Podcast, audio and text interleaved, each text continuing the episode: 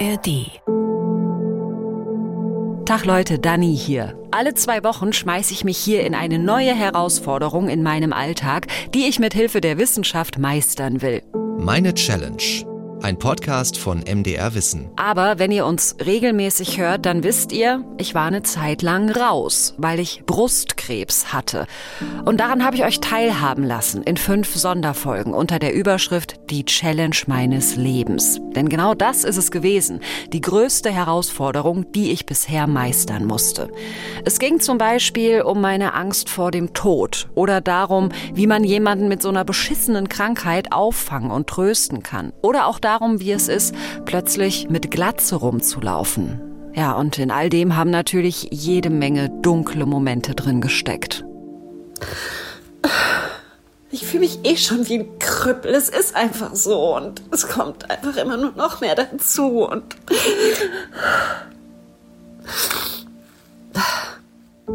die bisherigen fünf Folgen der Challenge meines Lebens könnt ihr nachhören in der App der ARD Audiothek und jetzt kommt noch eine sechste Folge dazu. Denn seit ziemlich genau einem Jahr bin ich offiziell krebsfrei. Nach Chemotherapie, Antikörpertherapie, Operation und Bestrahlung. Ich habe die Challenge meines Lebens also tatsächlich geschafft. Bam. Aber was kommt eigentlich danach? Nach dem Krebs, nach der schweren Krankheit, nach dieser fetten, fetten Zäsur in meinem Leben? Ich weiß, dass viele das nicht hören wollen, weil man von diesem Survivorship, das ist auch tatsächlich der Fachbegriff dafür, also diese Überleben, Brustkrebs-Überlebenden, hm, von denen erwartet man ja häufig diese Chaka, die kann gar nichts was, Mentalität, aber ich muss das auch ein bisschen authentischer füllen. Wir sind schwer traumatisierte Menschen. Das ist Paulina Paulette, Podcasterin, Patientenaktivistin und selbst Brustkrebs-Survivor. Ihr kennt sie vielleicht auch schon aus einigen anderen Folgen der Challenge meines Lebens. Ich weiß, dass sich nicht jeder so sieht, aber es ist einfach so. Der eine geht damit besser um und der andere geht damit schlechter um. Ähm, wir sind schwer traumatisierte Menschen, die aus ihrem Leben gerissen wurden, von heute auf morgen. Ähm, das irgendwann zu handeln, das gelingt aber es ist auch ein Haufen Arbeit dabei. Boah, ich fühle das so sehr. Ja, der Brustkrebs ist rum, aber irgendwie auch nicht. Und über dieses danach wird recht wenig gesprochen, ist mein Eindruck. Dabei ist dieses I'm a Survivor-Ding auch schon wieder eine Challenge, körperlich und psychisch. So ruckzuck zurück auf normal, das funktioniert nicht, habe ich inzwischen jetzt auch mal gemerkt. Oder zumindest nicht so easy und so schnell, wie ich dachte mit welchen Baustellen ich da so struggle und welche Auswege die Wissenschaft kennt. Darum soll es heute gehen in der letzten Folge der Challenge meines Lebens.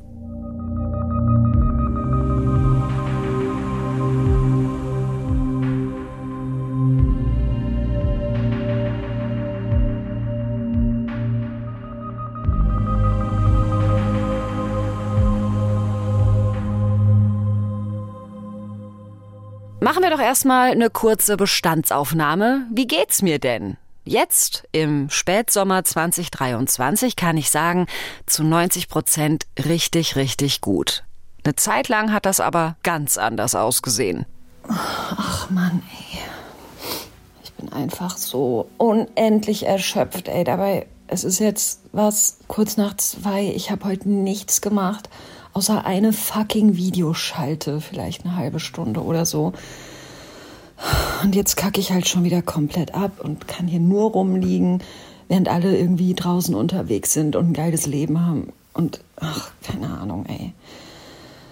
Also verglichen mit vor einem Jahr, ja, als ich irgendwie noch in der Chemo gesteckt habe, geht's mir natürlich Premium, aber die Chemo und auch die Bestrahlung, das ist jetzt halt alles schon Monate her. Und draußen scheint die Sonne und ich war immer so, oh, wenn die ganze Scheiße rum ist, dann lege ich halt voll los und hol alles nach und esse das Leben im großen Löffel.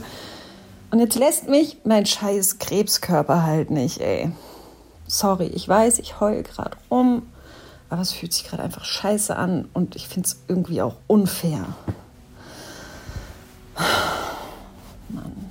Ja, ich dachte halt, okay, Dani, das Schlimmste ist ja nu geschafft. Jetzt ruhst du dich ein paar Wochen aus von den ganzen Therapien und dann startest du wieder voll durch.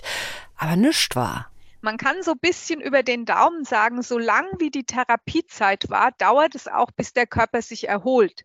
Oft natürlich auch schneller, aber kann man eben nicht versprechen. Rachel Würstlein ist Oberärztin am Brustzentrum des LMU Klinikums München und sie sagt, die körperlichen Erholungsprozesse, ah, das ist eine komplexe Angelegenheit.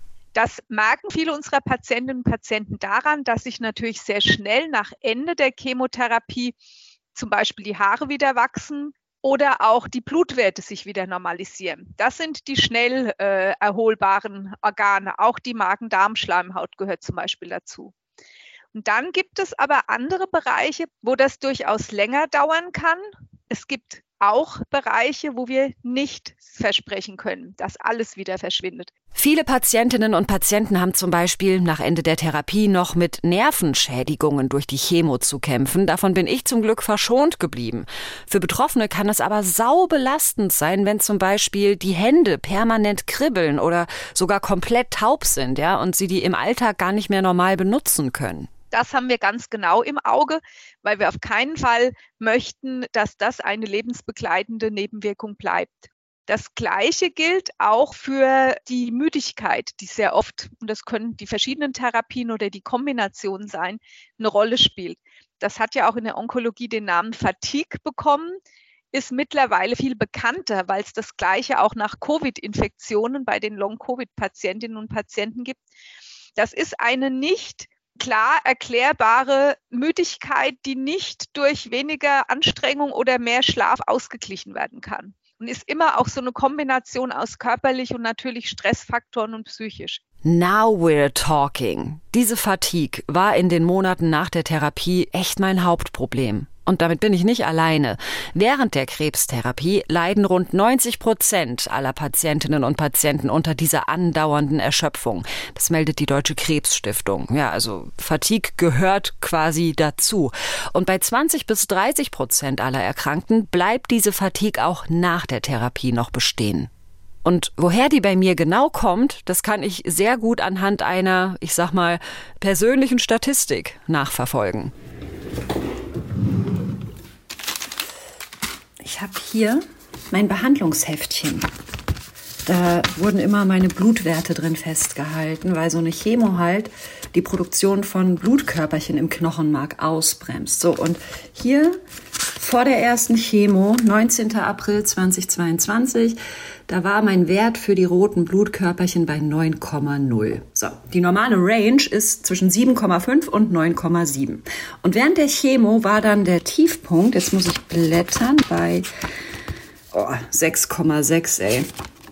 Und das ist auch nach dem Ende der Chemo richtig lange so geblieben. 6,6, 6,7. Und beim letzten Blutbild, das gemacht worden ist, lag ich dann wieder bei 7,7. Also viel besser, aber eben ja schon noch eher im unteren Normbereich. Ja. Und weil die roten Blutkörperchen zuständig sind für den Sauerstofftransport im Körper, ist es kein Wunder, dass ich so lange einfach komplett im Arsch war und so schwächlich, weil durch die Therapien das Knochenmark geschädigt wird und das Knochenmark ist halt unsere Blutkörperchenfabrik wir wissen eben gerade, wenn Chemo, Antikörper und Bestrahlung eine Rolle gespielt haben, dann tut sich das Knochenmark schwer. Und es ist auch so, dass es bei manchen etwas niedriger bleibt als davor, aber in der Regel ist es nach einem Jahr wieder gut ausgeglichen. Noch vor wenigen Monaten habe ich überhaupt nicht dran geglaubt, aber mein Blutbild hat sich tatsächlich wieder berappelt und diese elende Erschöpfung ist weitgehend verschwunden. Was ist sonst noch geblieben körperlich? Ja, also mir tun irre oft die Knochen weh, so als würde ich eine fiese Grippe kriegen. Es fällt mir schwer, mich lange zu konzentrieren und ich vergesse ständig Sachen. Chemobrain nennt man dieses Phänomen. Aber an all das gewöhne ich mich langsam. Gerade vor dem Hintergrund, dass andere Menschen ja viel, viel heftigere Folgeschäden aus so einer Krebserkrankung mitnehmen. Bleibende Nervenschäden, kaputtes Herz, kaputte Knochen, Lymphödeme. Das wurde mir alles auch prophezeit und es ist mir alles erspart geblieben. Also so ein Glück im Unglück. Und wenn ich mir das bewusst mache, ey, ich kann wirklich ganz schön dankbar sein. Ja, aber auch bei aller Dankbarkeit kommen mir trotzdem seit Monaten immer wieder diese Gedanken, wann wird denn endlich einfach alles wieder normal? Ich will doch einfach nur, dass alles wieder so ist wie vorher. Wir beobachten das sehr häufig und die ehrliche Antwort ist, es wird nie mehr wieder vor.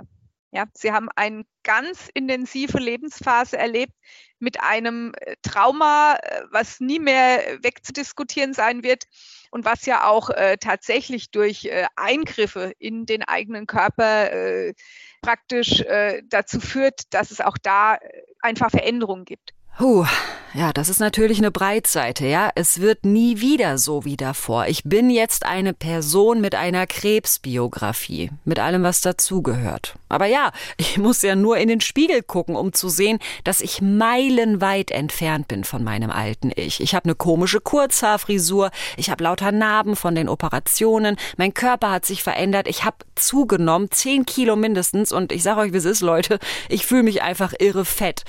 Ich hatte immer das Bild im Kopf, dass Menschen mit Krebs weniger werden durch die Kotzerei bei der Chemo und so weiter, aber das stimmt gar nicht unbedingt. Plus, so ganz abgeschlossen ist meine Therapie noch nicht. Ich muss die nächsten Jahre nämlich Tabletten nehmen, die das Östrogen in meinem Körper im Zaum halten. Praktisch heißt das, diese Tabletten halten mir zwar den scheiß Krebs vom Hals im Idealfall, aber sie machen mich auch zu einer alten Frau. Und das mit gerade mal Mitte 30 machen wir uns nichts vor, diese Antihormontherapien sind Therapien, die wechseljahrsähnliche Situationen erzeugen. Und das ist ja sonst auch der klassische Moment im Leben der Frauen, wo eine deutliche Gewichtszunahme passiert ab 50 und eine Umwandlung auch der Muskelmasse. Wenn wir das also entsprechend bei jungen Patientinnen vorholen, ist auch klar, dass auch diese Gewichtszunahme in dem Moment eine Rolle spielt. Und trotzdem sage ich Ihnen immer, das, was Sie geleistet haben, ist eine so einmalige Sache. Sie können so stolz auf sich sein, dass Sie auch wirklich ganz kerzengerade in den Spiegel gucken können. Und auch wenn da jetzt mal zwei, drei Kilo mehr dabei sind, man sollte das nur insgesamt in der Balance halten und eben nicht einfach immer weiter laufen lassen. Ja, das ist natürlich irre nett, was Rachel Würstlein da sagt. Und auch alle Psychoonkologinnen und Onkologen haben das gesagt, mit denen ich während meiner Krankheit und danach gesprochen habe. Sowohl privat als auch für diese Podcast-Folgen hier. Alle haben gesagt, Frau Schmidt, machen Sie sich mal bewusst, was Ihr Körper im letzten Jahr durchgestanden hat. Wie krass Sie sind. Also, Sie haben jedes Recht, nach der Nummer ein Riesenfan von sich selbst zu sein. Ja, und ich höre mir das an und gucke in den Spiegel und denke, Fan? Von dem hier? nee, nee, nee, nee, auf gar keinen Fall. Ja, und damit kommen wir jetzt irgendwie auch zu dem, was der Krebs nicht nur mit meinem Körper, sondern auch mit meinen Gedanken und Gefühlen angerichtet hat.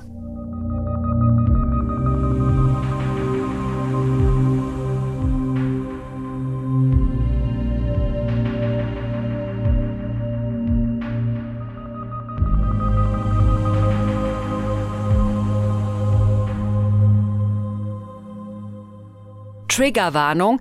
Wir reden hier jetzt gleich über das Thema Tod. Und ich könnte mir vorstellen, dass viele sagen, boah, ey, wie kann man sowas denken? Wie kann man sowas sagen, nachdem man Krebs überlebt hat? Hat die Alte sie noch alle? Aber sorry, Leute, in den ganz dunklen Momenten, ja, als ich nach der Krebstherapie zu Hause lag und doch eigentlich voll losleben wollte, aber nicht konnte und mich einfach gefühlt habe wie ein Haufen Alien-Schlachtabfälle und als würde ich nie wieder im normalen, im echten, im schönen Leben ankommen, da ging sowas hier manchmal in meinem Kopf ab. Ich bin gerade mal Mitte 30 und mein Körper ist schon ein einziger Pflegefall. Eigentlich fühlt sich alles einfach nur nach Krebs an. Krebs, Krebs, Krebs. Das nervt mich so. Und es nervt doch bestimmt auch die Leute um mich herum. Ich glaube, ich war noch nie so einsam. Aber ich kann doch jetzt nicht schon wieder meine Freunde anpiepen. Mann, ey, die haben schon so viel für mich gemacht. Den gehe ich doch nur noch auf die Nüsse. Vielleicht geben sich alle echt nur noch mit mir ab wegen, ach Gott, ja, die Arme mit ihrem Krebs. Wie viel Mensch ist überhaupt noch übrig nach dieser ganzen ganzen Scheiße. Es ist ja gar nicht Dani, sondern es ist nur mein neues, der wandelnde Krebsschaden. Stulli-Frisur, Oma-Körper, immer müde, traurig und ständig am Rumheulen. Wer liebt mich denn schon? Von der alten Dani ist doch überhaupt nichts mehr übrig. Alter, wenn das das Leben ist, das man als Krebsüberlebende bekommt, Nee, danke, ey. Also, dann bin ich mir echt nicht sicher, ob sich das Überleben wirklich gelohnt hat. Gelohnt hat. Gelohnt hat. Gelohnt hat. Oh. Ja, es ist natürlich total hart, das so zu erzählen, aber das sind die Dinge, die mir durch den Kopf gegangen sind. Obwohl ich doch eigentlich total froh und dankbar sein müsste. So, yay, Krebs überlebt. Oh, hab ich ein Glück. Es ist ja alles so toll. Und so ist es jetzt auch, dass viele Menschen eigentlich von uns erwarten, dass wir jeden Tag dankbar aufstehen. und die kleinen Dinge des Lebens zu schätzen wissen und so. Und ähm, soll ich dir mal was sagen? Ich finde es eine ganz schöne Keule. Also ich fühle mich immer, als wäre ich mit so einer Dankbarkeitskeule erschlagen worden. Das ist nochmal Paulina Paulette, selbst Brustkrebs-Survivor und Patientenaktivistin. Natürlich gucken wir anders auf bestimmte Lebensmomente. Das ist so. Aber das tut auch richtig weh. Dankbarkeit tut so weh. Stell dir mal vor, du bist auf der Hochzeit deiner besten Freundin oder bei der Einschulung deines Kindes. Es ist ja nicht der Moment, dass du so dankbar bist, sondern du weißt im selben Moment, warum bist du das? Weil du es eigentlich nicht erlebt hättest oder nicht zu träumen gewagt hättest, dass du das erlebst. Und diese Ängste und dieses Verlust am Leben, die mit der Erkrankung gekommen ist, sind da präsent. Und wir verkleiden das und sagen, Mensch, da sind wir aber dankbar und ah, oh, ist das schön. Was tut scheiße weh. Diese Dankbarkeitskeule, wenn die dich erwischt auf Momenten, die eigentlich so unbeschwert und schön sein sollen, die tut unendlich weh. Und deswegen, ich sage nicht, dass Undankbarkeit im Umkehrschluss etwas sehr, sehr Schönes ist, aber ich sage immer, eine Unaufgeregtheit wäre schön. Ja, ich habe Glück, dass ich sagen kann, der Krebs ist für mich rum, jedenfalls fürs Erste. Ich weiß, dass da draußen so viele Menschen jetzt gerade mit dieser Krankheit zu kämpfen haben und dass einige diesen Kampf am Ende auch verlieren. Und trotzdem stelle ich mich hier hin und erzähle euch, dass Survivor sein einfach auch nicht immer nur geil ist. Und darüber müssen wir Überlebenden sprechen dürfen. Ja, das müssen andere uns zugestehen und das müssen wir uns auch selbst irgendwie zugestehen, ohne dass es gleich heißt, ja, hallo, ey, halt mal Fresse jetzt, sei mal froh, dass du nicht gestorben bist. Ja, das ist korrekt, ich bin nicht gestorben, aber ein Teil von mir halt doch. Also die Sache war, ich habe mich einfach so wahnsinnig vermisst. Ich war mir selbst so fremd, weil es sind ja irgendwie nicht nur die Haare. Also bei mir waren es auch die Brüste, die waren ja plötzlich auch nicht da. Mein Gesicht sah ganz anders aus, als dass ich das gewohnt war. Also ich weiß nicht, wie du das ähm, hattest, aber immer wenn ich von mir geträumt habe oder so an mich gedacht habe, dann sah ich immer aus wie früher. Also mit langen Haaren, ne, so mit Brüsten und wenn ich mir dem vorgestellt habe, ach, irgendwann ähm, sitze ich mit meinen Freundinnen wieder am Strand, dann waren diese Bilder immer mit mir als Person von früher. Und dann läufst du an so einem Spiegel vorbei und denkst mir so, ach krass, nee, doch nicht, oh Gott. Ja, ja, ja, ja, ja, genau das, was Paulina Paulette da beschreibt, ging und geht mir ständig durch den Kopf. Es fühlt sich an, als hätte ich mein Ich irgendwo auf diesem Krebsweg verloren. Ich kann das auch gar nicht besser erklären. Ich weiß nur, das tut richtig mies weh. Und ich sage ganz gerne zu den Patientinnen, und ich empfinde es selber auch so, mit der Krebsdiagnose hat man seine Unschuld verloren. Wir wissen, wir Frauen wissen das, was das bedeutet. Die ist nicht mehr zurückzukriegen, so prinzipiell. So, das heißt, übertragen äh, die Idee, ich bin unverwundbar und die haben wir unbewusst fast alle. Mir kann das nicht, es sind immer die anderen, die krank werden. Ne? So. Wenn ich diese Unschuld verloren habe, das heißt, ich bin sterblich. Ich weiß es jetzt ganz genau. Mit der Diagnose ist das unverrückbar. Die kriege ich nicht wieder. Bianca Senf ist Psychologin, psychologische Psychotherapeutin und Professorin für Psychoonkologie an der Evangelischen Hochschule Darmstadt. Und als sie in unserem Skype-Gespräch dieses Ding anspricht, von wegen, mit der Krebsdiagnose hat man seine Unschuld verloren, da ist es bei mir vorbei. Und ich muss wirklich die Kamera kurz ausmachen.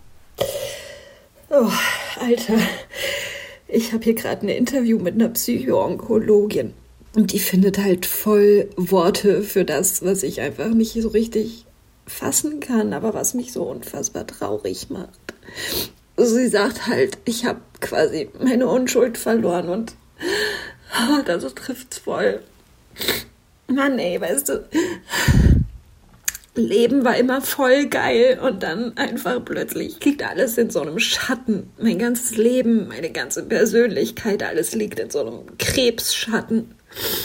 Und das Schlimme ist, ich habe halt das Gefühl, dass das nie wieder gut wird. Dass dieser Schatten jetzt immer bleibt. Ja, das ist mir auch noch nicht oft passiert, dass ich während einem Interview plötzlich einen Heulkrampf kriege. Richtig professionell, ganz toll, Dani. Ich merke aber sowieso, dass ich seit dieser Krankheit schneller traurig werde und auch schneller in Tränen ausbreche. Aber ja, es tut halt auch einfach sau weh, dass meine alte Normalität einfach so ausgelöscht worden ist. Naja, sagt Bianca Senf, aber muss man das unbedingt so schlimm finden? Also Normalität ist für jeden ja ein bisschen anders gelagert. Und ähm, ganz oft wird, sagen auch Kollegen, die alte Normalität gibt es nicht mehr.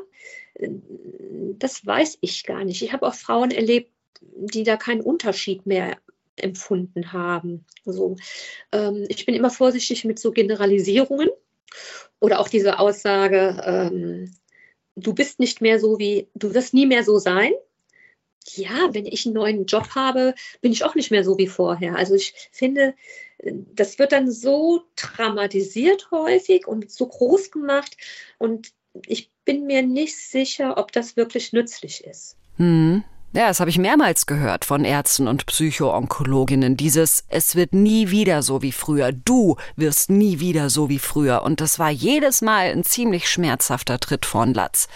Bianca Senf beruhigt mich aber gleich noch weiter. Wenn Sie mir schildern, was jetzt, wie lange ist Ihre Erkrankung jetzt her? Also die Diagnose letztes Jahr?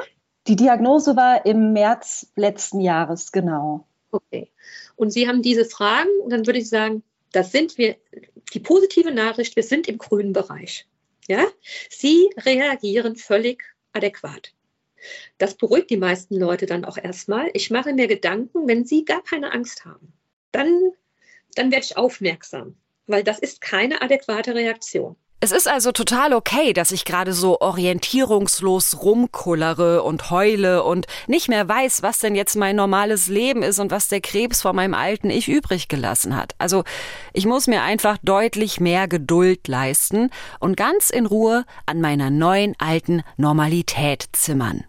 Aber ist das denn überhaupt was, was man so zielgerichtet und proaktiv machen kann, so dass ich mich hinsetze und überlege, hm, was ist eigentlich mein Ich? Was ist mein Umfeld? Was ist mein Leben? Also, das hört sich für mich sehr riesig und sehr theoretisch an. Tatsächlich habe ich während meiner Reha von einer Psychoonkologin den Tipp bekommen, mal aufzuschreiben. Was ist an mir gleich geblieben, trotz der Krankheit? Was hat sich durch die Krankheit verändert? Und was habe ich vielleicht sogar gewonnen? Also vielleicht sind ja Dinge besser geworden. Oh, schon ganz schön viele Seiten. So, also das Gute ist, ich rauche nicht mehr. Oder halt, ja gut, also ich bin halt jetzt Partyraucherin. Das ist auf jeden Fall eine gute Entwicklung. Früher einfach mal eine Schachtel am Tag weggequarzt, ey. So, und ich mache Sport gelegentlich. Das ist auch gut. Was denn noch? Ähm, meine Wimpern. also meine Wimpern sind viel dichter und länger nachgewachsen. Und meine neuen Haare auf dem Kopf haben voll die geile Farbe, finde ich. So rot-braun, sind irgendwie dunkler als vorher. Das ist auch ganz cool. Oh, und jetzt mal weg von den Äußerlichkeiten. Mir ist auf jeden Fall eine dicke, dicke Hornhaut im Angstaushalten gewachsen. Ist ja schon einiges. Also, es ist nicht alles schlecht. Und diese krasse Konfrontation von wegen, ja, du bist zwar erst Mitte 30, aber trotzdem kannst du jederzeit von den Füßen gerissen werden, die hat auch dafür gesorgt, dass ich mehr loslebe. Wenn die Fatigue es zugelassen hat, habe ich nach der Therapie echt versucht, möglichst viele schöne Dinge in mein kleines Leben zu stopfen. Hab endlich meine Lieblingsband live gesehen, bin endlich mal nach Lissabon gereist, hab mehr Zeit mit meiner Familie verbracht. Und auch jetzt, wo ich wieder so gut wie fit bin, klingt das noch nach. Ich sage einfach viel öfter ja. Spontane Balkonparty mit Freunden hier, Festivalausflüge da. Also selbst wenn ich müde bin, sage ich mir, ey Danny, nimm mit, was geht, sammel schöne Erlebnisse. Erlebnisse, füttere deinen Erinnerungsspeicher. Das kann natürlich auch einen großen Druck bedeuten, ne? so von wegen, oh mein Gott, ich muss jetzt ganz viel nachholen und meine komplette Bucketlist abarbeiten. Aber das habe ich wiederum auch nicht. Also das ist wirklich ein Plus seit der Krankheit. Ich kann voll das Leben mit dem großen Löffel essen, aber ich kann mich auch gut mal rausziehen, Zeit mit mir verbringen, mich ausruhen. Ganz ohne Probleme und ohne FOMO, also ohne die Angst, was zu verpassen. Und alles in allem fühlt sich das echt ganz gut an.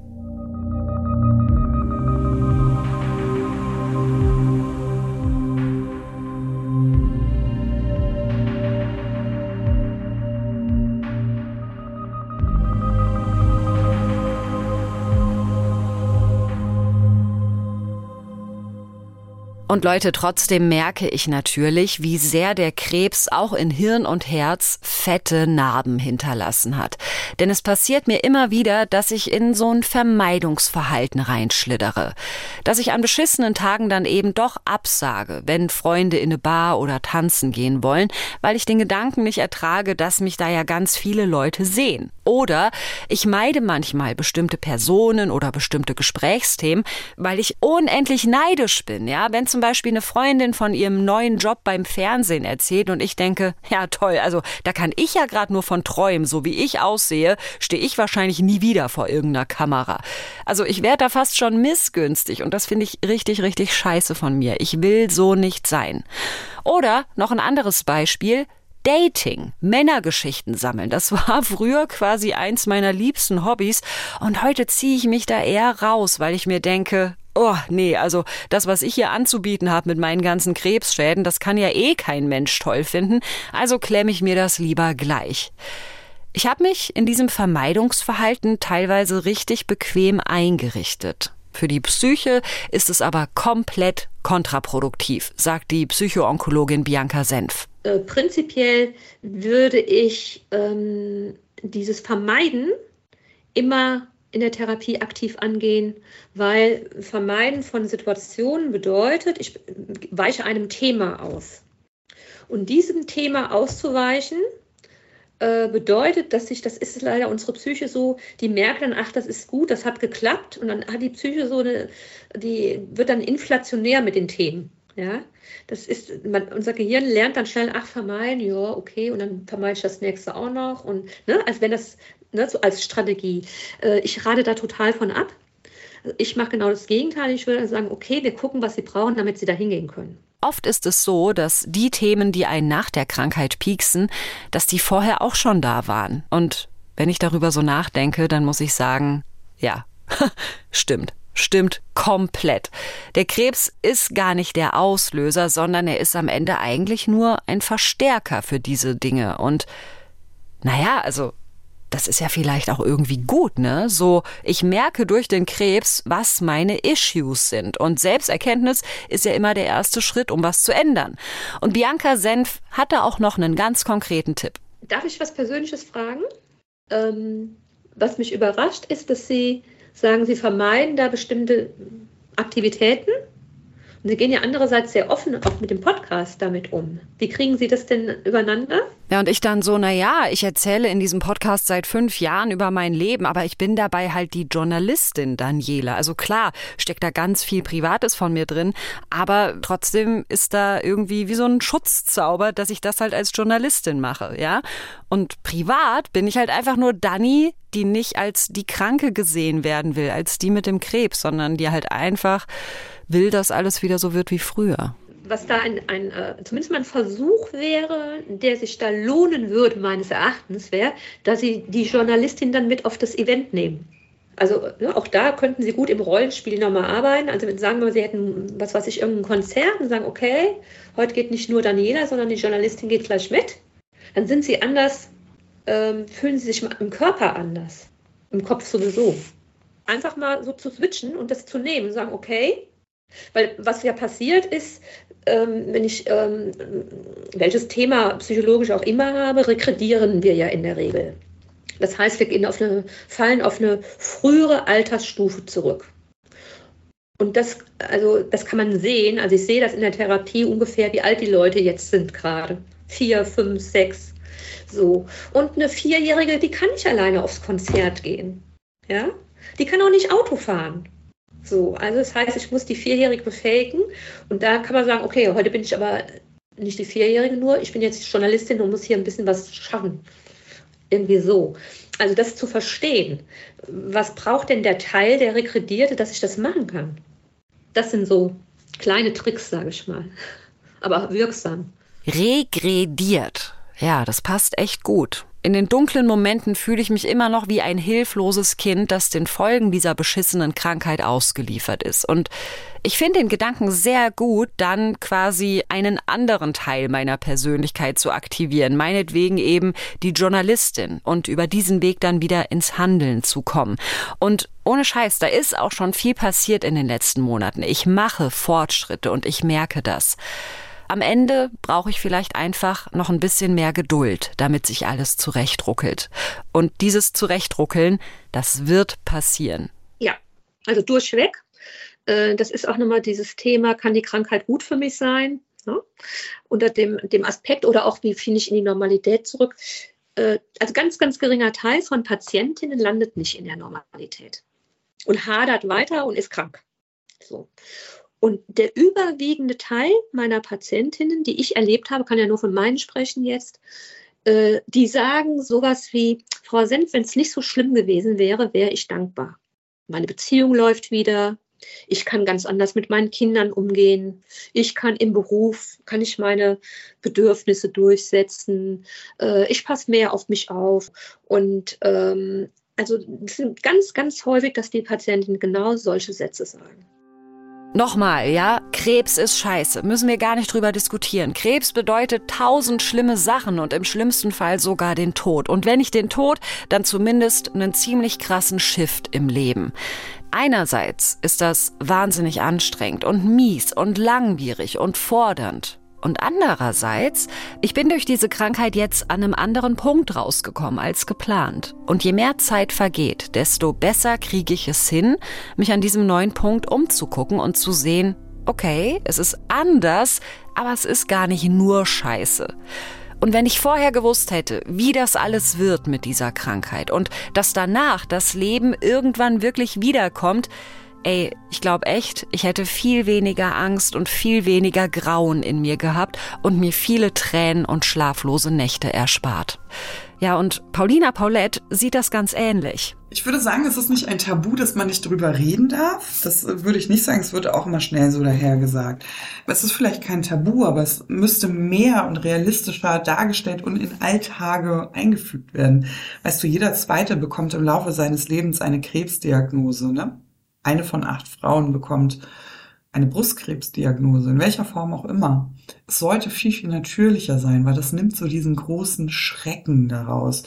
Und man muss Dinge auch offen und ehrlich ansprechen dürfen. Nicht nur mit dem Speer in der Hand und den mutmachenden Parolen und wow, ist das positiv. Es gehört beides dazu. Und das wurde in den letzten Jahren sehr, sehr vernachlässigt. Und das überfordert viele Menschen.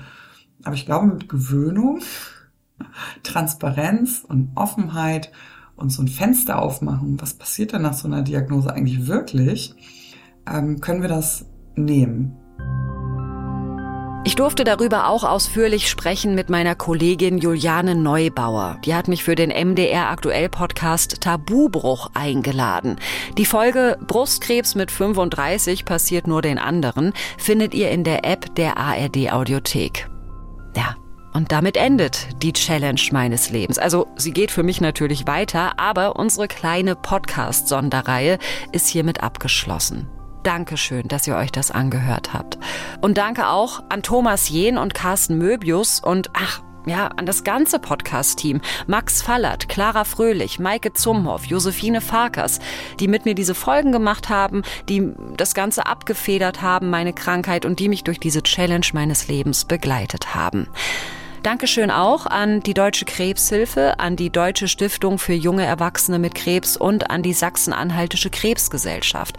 An die Expertinnen und Experten, die sich in den Interviews meine Geschichte angehört und ihr Wissen und ihre Einschätzungen mit mir geteilt haben. Ey, das war so hilfreich für mich zu hören, du darfst lost sein, auch ein Jahr nach der Krankheit noch. Es ist völlig normal, es wird wieder gut. Und ich hoffe, dass es euch, falls ihr selbst von Krebs betroffen seid oder ein anderer Mensch in eurem Leben davon betroffen ist, dass euch das vielleicht genauso hilft, das zu hören, wie es mir geholfen hat. Wenn ihr Feedback habt, dann schreibt uns gern eine E-Mail an challenge.mdr.de und wenn ihr mögt, dann hören wir uns bald wieder in der App der ARD Audiothek und überall sonst, wo es Podcasts gibt. Ich freue mich drauf. Bis dann. Tschüss.